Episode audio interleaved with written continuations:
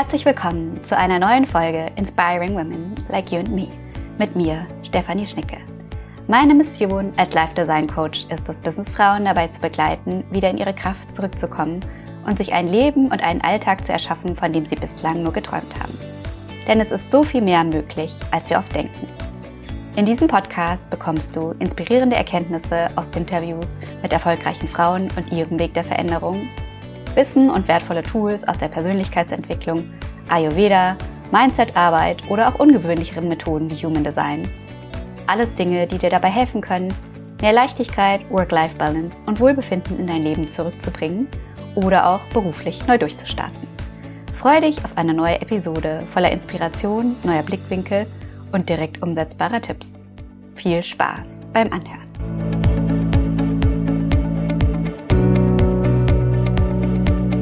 In der heutigen Solo-Episode möchte ich gerne drei meiner Haupterkenntnisse aus dem Human Design mit dir teilen, rund um den beruflichen Kontext und das Thema Arbeit und Berufung. Denn es sind Dinge, die ich als meine jüngere Version vor 20, 25, für nicht gar 30 Jahren gerne gewusst hätte, weil sie mir so einiges an Umwegen oder auch Schweiß und Tränen erspart hätten auf meinem Werdegang. Human Design ist, finde ich, ein super schönes Tool, um die eigenen Stärken, Talente und Anlagen zu erkennen oder auch wiederzuentdecken, aber gleichzeitig auch, um Lernfelder und Herausforderungen besser umschiffen zu können und gleichzeitig zu lernen, wie wir bessere Entscheidungen in unserem Leben treffen, die im Alignment mit uns sind oder auch mit unserer Energie besser haushalten und unserer Lebenskraft und so wirklich ein erfülltes Leben führen, insbesondere auch beruflich. Ich nutze es gern als Mittel für die Selbst- oder gemeinsame Reflexion mit meinen Kundinnen, um ihnen aufzuzeigen, was einfach da für Potenziale noch in ihnen schlummern. Denn Human Design ist so etwas wie eine Gebrauchsanweisung für dich selbst. Es ist so individuell wie dein eigener Fingerabdruck und sagt dir letztlich, wie du wärst in deinem vollen Potenzial und deiner vollen Strahlkraft, wenn du dich hättest nie verbiegen müssen. Weil im Human Design heißt das, wir sind alle konditioniert irgendwie durch das Leben. Und wenn wir diese Konditionierung auflösen, dann kommen wir wirklich immer mehr in unsere Kraft. Und was meine ich mit Konditionierung? Letztlich ist es so, wenn wir kleine Kinder sind, kommen wir als, ich sag mal, unbeschriebenes Blatt auf die Welt mit unseren Talenten, Anlagen, alles ist schon drin und da. Und wir fangen an, die Welt zu verstehen und zu beobachten, indem wir schauen, wie funktioniert das? Was machen die Menschen um uns? Was macht Mama und Papa? Unsere Geschwister, unsere Lehrer, ähm, später auch die Gesellschaft. Was glauben die? Was sagen die? Ähm, wie verhalten die sich? Und wir lernen durch Beobachtung und saugen gerade in den ersten sieben Jahren alles so ein bisschen auf, ungefiltert wie ein kleiner Schwamm. Einfach weil wir noch nicht bewerten können oder auch abstrahieren, was ist richtig, was ist falsch. Also wir können da, haben da noch kein kein kognitives, kritisches Denkvermögen, was sich ja erst später ausbildet. Aber gerade in diesem Alter prägen sich einfach schon ganz, ganz viele Glaubenssätze aus, wie wir die Welt sehen, die Brille, durch die wir die Welt sehen. Und Human Design ist ein super Tool, um uns dabei zu helfen, diese Glaubenssätze, die vielleicht so gar nicht stimmen, zu entlarven und auch dann zu überwinden letztlich.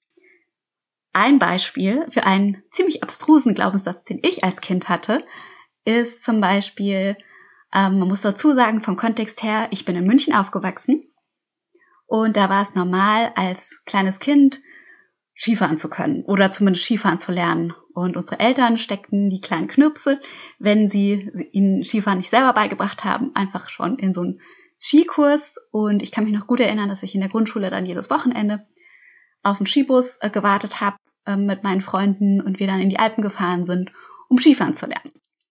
Und man muss dazu sagen, ich war nicht so die Sportskanone auf dem Gebiet, also ich war nicht so der super talentierte Skifahrer und ähm, wurde dann zu meinem Leidwesen, was ich auch mega peinlich fand damals, in den Skikurs mit den jüngeren Geschwistern meiner Freunde gesteckt, weil ich einfach nicht so gut war. Und das hat mich damals mega gewurmt. Ich habe zum Beispiel im Human Design ein Zentrum, was es auch gut erklärt. Dazu kommen wir später. Also ich habe ein definiertes Herz was sehr ambitioniert und ehrgeizig ist, auf der einen Seite. Und das hat mich natürlich kolossal gewurmt, aber gut, es half nix. Auf jeden Fall hatte ich das Weltbild und den Glaubenssatz, alle Leute können Skifahren, Ne, Skifahren ist so normal wie Atmen. Und dann gibt's halt leider Leute, die können es besser als ich oder halt auch nicht so toll. Und dann ähm, erinnere ich mich noch, kamen Freunde von meinen Eltern aus Holland zu uns zu Besuch und die hatten zwei Jungs im gleichen Alter wie meine Schwester und ich. Ich weiß nicht mehr genau, wie wir auf das Thema Skifahren kamen. Aber die sagten mir dann auf einmal, nee, die können gar nicht Skifahren. Und ich muss sagen, ich weiß es noch ganz genau, ich bin fast wie aus den Wolken gefallen. Ne? Mein ganzes Weltbild, dass jeder Skifahren kann, ist irgendwie damals da auseinandergebrochen. Und das ist jetzt zwar ein super trivialer Glaubenssatz, aber dieses plastische Beispiel macht es so deutlich, was wir manchmal für Quatsch glauben oder welche Schlussfolgerungen wir über die Welt gezogen haben als kleines Kind, was einfach nicht stimmt. Und ein Glaubenssatz, den ich lange hatte in Bezug auf Arbeit, war, dass harte Arbeit einen voranbringt und dass man einfach nur härter arbeiten muss und sich mehr einsetzen, um ein Ziel zu erreichen, wenn man, ähm, sag ich mal, nicht völlig umgehabt ist und möglichst jede freie Minute effizient und produktiv an seinem Ziel arbeiten muss. Also ich war immer schon sehr, sehr leistungsorientiert und das ist ja auch in der Gesellschaft gang und gäbe, ähm, so dass das ganz gut gepasst hat und ich das auch immer wieder an anderen beobachtet habe. Auf der anderen Seite hatte ich auch andere Glaubenssätze. Arbeiten ist irgendwie auch anstrengend und das ist so normal, dass man danach nach einer langen Arbeitswoche auch ausgelaugt und müde ist und keine Energie mehr hat. Und dass Arbeit auch nicht unbedingt Spaß macht, also es vieles gibt, weil Arbeit ist ja Arbeit und nicht das Vergnügen. Und wenn es leicht fällt, dann kann es irgendwie auch keine Arbeit sein. Also so Glaubenssätze hatte ich sehr, sehr lange Zeit. Und man muss dazu sagen, im Human Design, es gibt verschiedene Energietypen die auch unterschiedlich mit Arbeit oder Aktivität umgehen. Die größte Gruppe, das sind die ähm, manifestierenden Generatoren und Generatoren, also zusammen sind das ungefähr 70 Prozent der Menschheit. Da ist es so, dass die, wenn sie eine Arbeit machen, die ihnen Freude macht und Erfüllung gibt und sie begeistert, sie da wirklich Feuer und Flamme für sind, dann gibt ihnen diese Arbeit mehr Energie. Also lädt ihre Batterien auf, ihren eigenen Akku.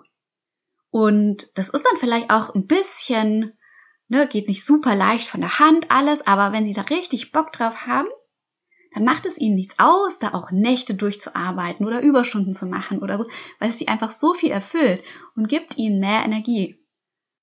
Allerdings, wenn Sie Arbeiten tun, weil andere das von Ihnen erwarten oder weil Sie denken, Sie müssten das oder es Ihnen nicht selber erspricht, dann lockt es Sie aus. Dann kommt es zum Burnout.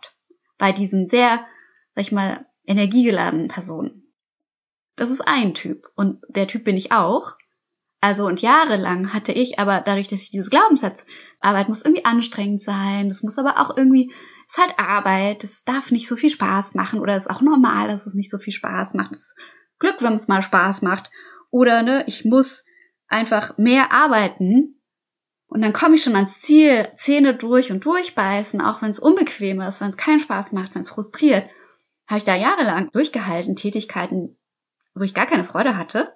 Oder habe auch ein Studium gewählt, was ich aus Vernunftsgründen gewählt habe, BWL. Nicht, weil mein Herz dafür gebrannt hat, was gemäß dem Human Design aber völliger Quatsch ist. Oder es gibt beispielsweise auch einen anderen Energietyp, nur um einen weiteren zu nennen, die Projektoren. Da ist es so, dass die super schnell sind, wenn sie arbeiten. Ne? Die sind irgendwie so die Sprinter, die bringen super schnell Ergebnisse. Allerdings brauchen sie danach eine Pause um da ihre Batterien wieder aufzuladen. Und das Paradoxe ist, ich dachte ja auch immer, auch wenn ich kein Projektor bin, aber je mehr ich arbeite, desto mehr Geld kann ich auch verdienen. Also wenn man viel Geld verdienen möchte, muss man einfach nur viel arbeiten. Und klar, dann irgendwann ab einem gewissen Level, was aber auch nicht immer stimmt, wenn man ein bestimmtes Level erreicht hat in der Karriereleiter, dann kann ich vielleicht auch ein bisschen weniger arbeiten aber tendenziell muss man immer sehr, sehr viel arbeiten. Und das ist für Projektoren tödlich. So, so ein Glaubenssatz. Das war jetzt auch für mich nicht besonders gut, aber für Projektoren ist es noch schlimmer, weil die dieses, also super schnell und effizient sind, wenn sie arbeiten und dann aber diese Pause brauchen und eigentlich mehr Geld bekommen und auch mehr Energie, wenn sie pausieren. Das ist das Paradoxe daran. Ich kenne einige Projektoren, die einfach über ihr Leben lang bisher viel, viel gearbeitet haben und das auch ausgehalten haben, aber der Preis war dann halt, dass ihre Gesundheit zum Beispiel gelitten hat. Und eigentlich hätten sie mehr Geld und mehr Zufriedenheit und Erfüllung oder auch Erfolg haben können, das Kennzeichen bei Projektoren, Erfolg und Anerkennung, wenn sie weniger gemacht hätten, weniger Hustle und sich mehr zurückgelehnt hätten, mehr Pausen gegeben, weniger gearbeitet. Aber wenn man das nicht weiß, dann kommt man gar nicht auf die Idee, das zu hinterfragen. Oder erst, wenn, wenn man dann schon irgendwie eine Krise bekommt oder ähm, eine gesundheitliche Thematik, wo man die Prioritäten neu überdenken muss. Also das ist das Erste. Das harte Arbeit dich weiterbringt, dass du immer mehr arbeiten musst, das kommt drauf an. Also und für mich, mein größtes Learning war wirklich, Arbeiten muss mir Freude machen, mich erfüllen, mir Energie geben, anstatt mich auszulaugen, weil das ist nicht normal. Und so bin ich neugierig geworden und habe geguckt, ne, wie, wie kann ich mir mehr von dem schaffen, was mir Energie gibt. Es ging nicht von einem Tag auf den nächsten, sondern ich habe einfach immer geguckt, was sind Tätigkeiten, die mir mehr Freude geben, mehr Spaß machen, die mir Energie geben, statt mich Energie zu kosten und davon mehr in meinen Alltag zu bringen. Und ich möchte dich gerne einladen, mal zu schauen mit der Reflexionsfrage, was denkst du eigentlich über Arbeiten? Ähm, was für Glaubenssätze sind da? Was glaubst du? Wie muss Arbeit sein? Was muss man machen, um viel Geld zu verdienen oder Erfolg zu haben in deinen Augen? Und einfach nur als Gedankenübung, was wäre, wenn es eigentlich das Gegenteil ist. Also einfach die Glaubenssätze mal umdrehen und zu gucken, okay, was ist beispielsweise, wenn nicht mehr Arbeit mehr Geld bringt, sondern weniger Arbeit mehr Geld bringt. Und ja, schau mal, was da so schlummert. Ich finde es immer sehr, sehr spannend, was da rauskommt. Der zweite Glaubenssatz, den ich oft hatte, oder den ich lange, lange Zeit hatte, unbewusst, war, dass ich letztlich, ähm, ja, dass es mit dem Verstand irgendwie, es muss Sinn machen. Ne? Die Pros müssen die Kontras überwiegen, muss irgendwie eine rationale Entscheidung sein, die ich treffe. Und laut Human Design ist das nicht der Fall. Also wir haben jeder eine bestimmte Entscheidungsautorität, das ist sowas wie unser GPS-System oder auch unser Kompass, sagt, wie wir die besten Entscheidungen in unserem Leben treffen. Und bei mir ist es letztlich ja, ich, es muss sich, ich muss ein klares Gefühl dazu haben. Also entweder ein negatives Gefühl oder ein positives, um entscheiden zu können. Und das Wichtigste, was mir da auf dem Weg geholfen hat, ist wirklich der Intuition, meiner Intuition zu folgen, letztlich auch der Freude zu folgen. Also gepaart mit eben dem, was ich eingangs sagte zum ersten Glaubenssatz, dass es Freude machen muss mich erfüllen, dass ich da Bock drauf haben muss. Und das ist ein körperliches Gefühl. Das ist beispielsweise meine Entscheidungsautorität, wo ich die besten Entscheidungen treffe und nicht, wenn es für den Verstand Sinn macht. Beispielsweise habe ich, als ich mich entschieden habe, die Ausbildung zum Ayurveda-Coach zu machen vor Jahren, hat es überhaupt keinen Sinn gemacht. Logisch. Also, weil ich war fest angestellt, hatte eine verantwortungsvolle Position in einem großen Konzern, war da auch sehr eingebunden, hatte viel Arbeit und war vom Background her BWLerin, hatte überhaupt nichts mit Ayurveda am Hut. Also ich habe ein bisschen Yoga in meiner Freizeit gemacht und ich fand Ayurveda toll, ähm, für mich privat, weil ich das über eine Kur kennengelernt habe. Aber es hat mir Freude gemacht, mich mit diesen Themen zu beschäftigen. Und dann habe ich gedacht, okay, dann nehme ich halt ein paar tausend Euro in die Hand für diese Ausbildung, investiere Zeit und Geld. Egal, auch wenn ich nicht weiß, wohin das führen wird, einfach aus der Freude heraus. Und im Nachhinein war es eine der besten Entscheidungen auf meinem Weg, aber damals konnte ich nicht wissen oder hatte auch überhaupt nicht das Ziel, Coach zu werden und Ayurveda in meine Arbeit einzubinden. Und da ist im Human Design einfach die Devise, dass wir viel mehr gucken sollen, was unser Körper sagt, ne? und nicht immer als mit dem Verstand entscheiden oder ähm, sondern wirklich gucken, wenn wir vor einer Entscheidung stehen, gibt es uns ein, beispielsweise, man, wenn man emotionale Autorität hat, gutes oder ein schlechtes Gefühl. Oder es gibt auch sowas, ähm, es gibt Leute, die haben Milzautorität, das ist so ein intuitiver Impuls, super schnell. Das heißt, die wissen beispielsweise, wenn sie sich um eine Wohnung bewerben, ist jetzt zwar kein beruflicher Kontext, aber ähm, und dann gehen sie das erste Mal zur Wohnung hin, stehen da kurz vorm Eingang, wissen die schon, ist das was oder ist das nicht. Die müssen es gar nicht gesehen haben, die, die haben so intuitiv diesen Impuls.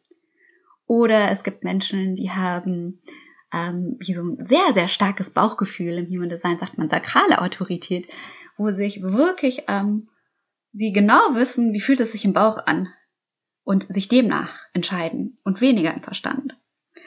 Und da lade ich dich einfach mal ein zu gucken, welche Entscheidungen hast du in der Vergangenheit getroffen, die richtig, richtig gut waren und gut gelaufen sind? Und ähm, wie hast du dich dann entschieden? Was war ausschlaggebend? War das eher eine logische Entscheidung oder was anderes? Und wo gab es auch Entscheidungen, da ist es in die Hose gegangen, obwohl du eigentlich einen Impuls hattest, in welcher Form auch immer, das nicht zu tun oder doch zu tun und dann hast du dich dagegen entschieden und bist deinem Impuls nicht gefolgt. Weil in unserer sehr rational orientierten Gesellschaft und in einer Gesellschaft, wo wir viel, viel Wert auf das logische Denken, den Verstand legen und ganz, ganz viel im Kopf sind, auch viel im Kopf arbeiten, haben viele von uns einfach verlernt, und so ging es mir lange Zeit auch, auf unsere intuitiven Impulse, auf unsere Intuition zu hören. Und man kann sich das so ein bisschen so vorstellen, als ob man ja die Intuition oder dein intuitiver Impuls, wie auch immer der für dich persönlich aussieht, du musst jetzt noch gar nicht wissen, was deine Autorität ist im Human Design. Ich lade dich einfach mal ein, so mal zu beobachten und zu reflektieren. Ähm, das ist sowas wie eine gute Freundin. Und normalerweise, wenn du dir vorstellst, deine beste Freundin ruft dich an und du guckst nicht auf dein Handy, wer die Nummer ist oder die Caller-ID, sondern du hebst einfach ab und sie sagt, hey, du weißt genau, wer am Apparat ist. Du erkennst ihre Stimme haargenau. Du musst gar nicht ähm, gucken auf die Anzeige und das Display. Und bei der Intuition ist das eigentlich genauso, aber weil du so lange nicht mit der Freundin gesprochen hast, weißt du natürlich nicht, wie sie sich anhört. Sondern es ist wie wenn man anfängt, eine Freundschaft einzugehen. Ja, man trifft sich dann, man unterhält sich, ähm, nach und nach lernst du sie besser kennen, du verstehst sie mehr, auch wie sie denkt und wie sie tickt. Du hörst ihre Stimme, du kannst es dann immer besser identifizieren. Genauso ist es eben auch mit unserer Intuition und unseren Impulsen oder dann später, wenn man es in Human Design machen will, mit unserer Autorität, um Entscheidungen zu treffen. Und das Spannende ist zum Beispiel auch zu gucken, manchmal ist es ja auch, das macht total Sinn logisch und du weißt aber irgendwie genau, nee, das ist es nicht. Und damit sage ich nicht, den Verstand komplett auszuschalten. Also auch ich würde bei jedem Vertrag trotzdem die Konditionen durchgehen und lesen und gucken, ne, was unterschreibe ich denn da? Aber gleichzeitig immer der, die Intuition aufsprechen lassen. Weil genauso falsch, in Anführungsstrichen, wäre es zu sagen, ich folge einfach blind meiner Intuition. Das machen wir natürlich auch nicht, aber da die Intuition mit einzubeziehen, ist super, super wertvoll. Und das hätte mir vieles, vieles in meinem Leben, glaube ich, erspart oder wahrscheinlich auch Abkürzungen beschert. Dann, last but not least, gibt's im Human Design verschiedene Energiezentren in unserem Körper. Man kann sich das so ein bisschen vorstellen für diejenigen, die sich mit Yoga auskennen. Das sind sowas wie die Chakren. Und jedes steht für ein bestimmtes Thema und auch für bestimmte Organe und hat einen gesunden Zustand, also das würde man sagen, ist im Alignment oder in der Balance oder auch ist ähm, eben nicht aligned und ähm, nicht im Gleichgewicht oder ungesund. Im Human Design Sprache heißt das im Not Self. Und nur um ein klassisches Beispiel zu haben, weil die sind bei uns ganz unterschiedlich. Ähm, manche haben die sehr stark ausgeprägt und definiert, ähm, manche haben wenige ähm, und das ist sehr, sehr individuell. Aber beispielsweise eins meiner powervollsten Zentren, was definiert ist, ist das Herz. Das steht für die Themen Ego, aber auch Willenskraft, Durchsetzungsvermögen, Dinge, die damit verbunden sind, sind zum Beispiel auch, ne, ich bin, bin ja jemand, der sehr ehrgeizig ist, starke Ambitionen hat, wettbewerbsorientiert auch ist. Und das kann total ausarten im Sinne von, wenn ich immer auf jedem Gebiet die Beste sein will, wird es nicht funktionieren. Ne? Dann gehe ich über meine Grenzen. Aber ich kann es auch nutzen, gerade in einem Gebiet, wo ich richtig, was mir richtig Freude macht in einer Arbeit, da die Beste zu sein oder da durchzuhalten, das ist natürlich doch lohnenswert und auch erstrebenswert. Ein anderes Zentrum bei mir, was nicht definiert ist, das ist offen, also habe ich keine konstante Energie zur Verfügung, ist meine Wurzel. Das Wurzelzentrum steht für Adrenalin, Stress, wie wir mit Stress umgehen können, wie viel Durchhaltevermögen wir haben, ähm, um Dinge durchzuziehen, um auch Handlungsdruck in Aktion kommt. Das ist bei mir so ein bisschen offen. Das heißt, es ist etwas unregelmäßig. Ich bin nicht so stressresistent. Und im gesunden Zustand bin ich entspannt. Und dann folge ich meinem eigenen Rhythmus. Dann lasse ich mich auch vom Außen nicht stressen oder mir Druck machen, sondern ähm, bleib bei mir. Und im ungesunden Zustand, wie ich lange unterwegs war in meinem Leben, bin ich halt in sehr leistungsorientierten Umfeldern, mache mir noch mehr Druck als eigentlich nötig war, ähm, suche mir immer wieder Deadlines, ähm, will Dinge super, super schnell abarbeiten oder erledigen, damit es weg ist. Und das gepaart letztlich mit dem Ego, also dem definierten Herz, mit einer hohen Ambition, ähm, dass, wenn man das nicht weiß, dann ist das einfach echt ein, eine nicht so gute Kombination. Ja, und führt letztlich zu Krankheiten. Also ich bin dann einfach so oft über meine Grenzen gegangen, dass mein Körper sagen musste, nee, sorry, Pause. Es geht jetzt nicht. Du kannst nicht auf allen Hochzeiten tanzen. Du kannst nicht immer äh, alles abliefern und machen. Also ich habe mir da selber innerlich so einen hohen Leistungsdruck gemacht, weil ich das auch aus meinem Umfeld aufgenommen habe, offene Zentren oder undefinierte, da verstärken wir auch die Energie aus unserem Umfeld, wenn es uns nicht bewusst ist, dass ich da echt ein ungesundes ähm, Verhältnis hatte. Lange, lange Zeit. Jetzt weiß ich das besser und habe eben auch Maßnahmen, wo ich vorsorgen kann, wo ich mich selber ertappe ähm, und dann wieder in, zurück in meine Balance und in meine Mitte komme und ein gesundes Maß an Stress. genau, das sind jetzt nur zwei Beispiele von mir persönlich, aber das Wissen, wie die eigenen Energiezentren sind, was die, wie die funktionieren und was wir tun können, um einfach für uns besser zu sorgen und im Gleichgewicht zu sein, ist super, super wertvoll. Das ist ähm, allerdings ziemlich komplex. Also es gibt neun Zentren, deswegen werde ich da jetzt nicht weiter drauf eingehen. Und aber noch das letzte Learning, weil mir das super wichtig ist, mit dir teilen, was das Human Design angeht. Und zwar ist es super wichtig, dass wir nicht nur wissen, was unser Human Design ist, im Sinne von, wir verstehen es mit unserem Verstand, ähm, wir haben vielleicht ein Reading, haben da tolle Erkenntnisse, aber wenn, ist letztlich super wichtig, dass wir es dann auch anwenden und leben. Letztlich das Wissen, was wir bekommen haben, verkörpern. Und das vergessen viele von uns oft, weil wir einfach in so einer Gesellschaft sind, wo es so viel Wissen überall verfügbar ist, auch zum Human Design, du kannst im Internet das einfach rausfinden. Es gibt da verschiedene Rechner. Ich mache da auch einen in die Show Notes, wenn du dein Design noch nicht kennst und ähm, einfach mal neugierig bist. Aber es wird dir erstmal nichts sagen. Oder auch du kannst die Readings bestellen, Analysen, wo du eine schriftliche Ausarbeitung bekommst. Aber dann bleibt es halt auch nur meistens im Kopf.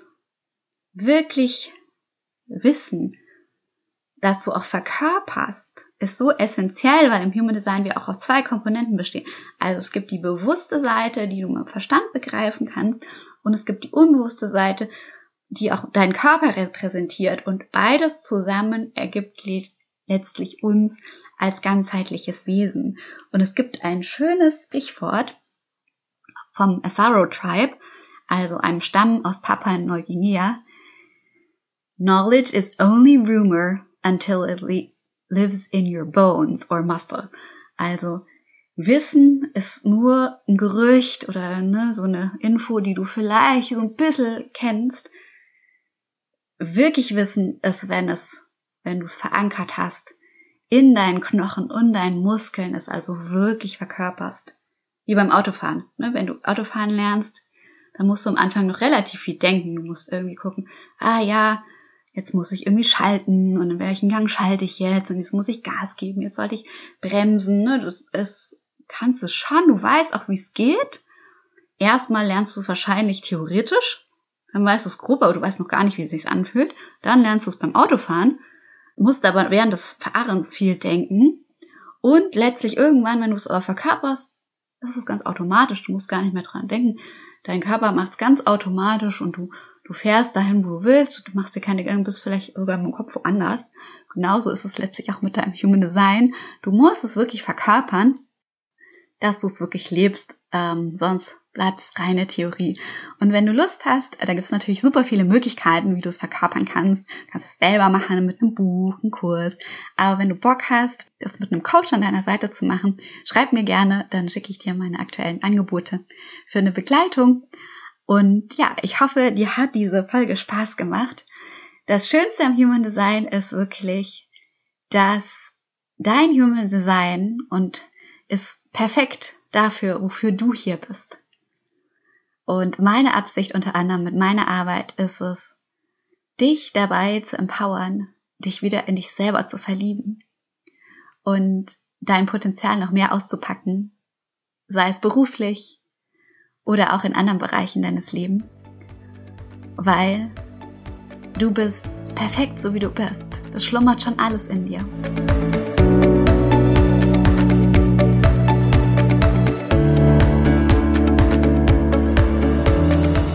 Last but not least, danke, dass du heute da warst und dir die Zeit genommen hast, in diese Folge reinzuhören. Ich hoffe, sie hat dir gefallen und du konntest etwas für dich daraus mitnehmen. Und wenn dir der Podcast gefällt, freue ich mich auch sehr, wenn du ihn weiterempfiehlst, mir einen Kommentar hinterlässt oder eine 5-Sterne-Bewertung schenkst, denn das unterstützt meine Arbeit sehr und führt dazu, dass der Podcast noch mehr Menschen erreichen kann. Alles Liebe für dich und bis zum nächsten Mal.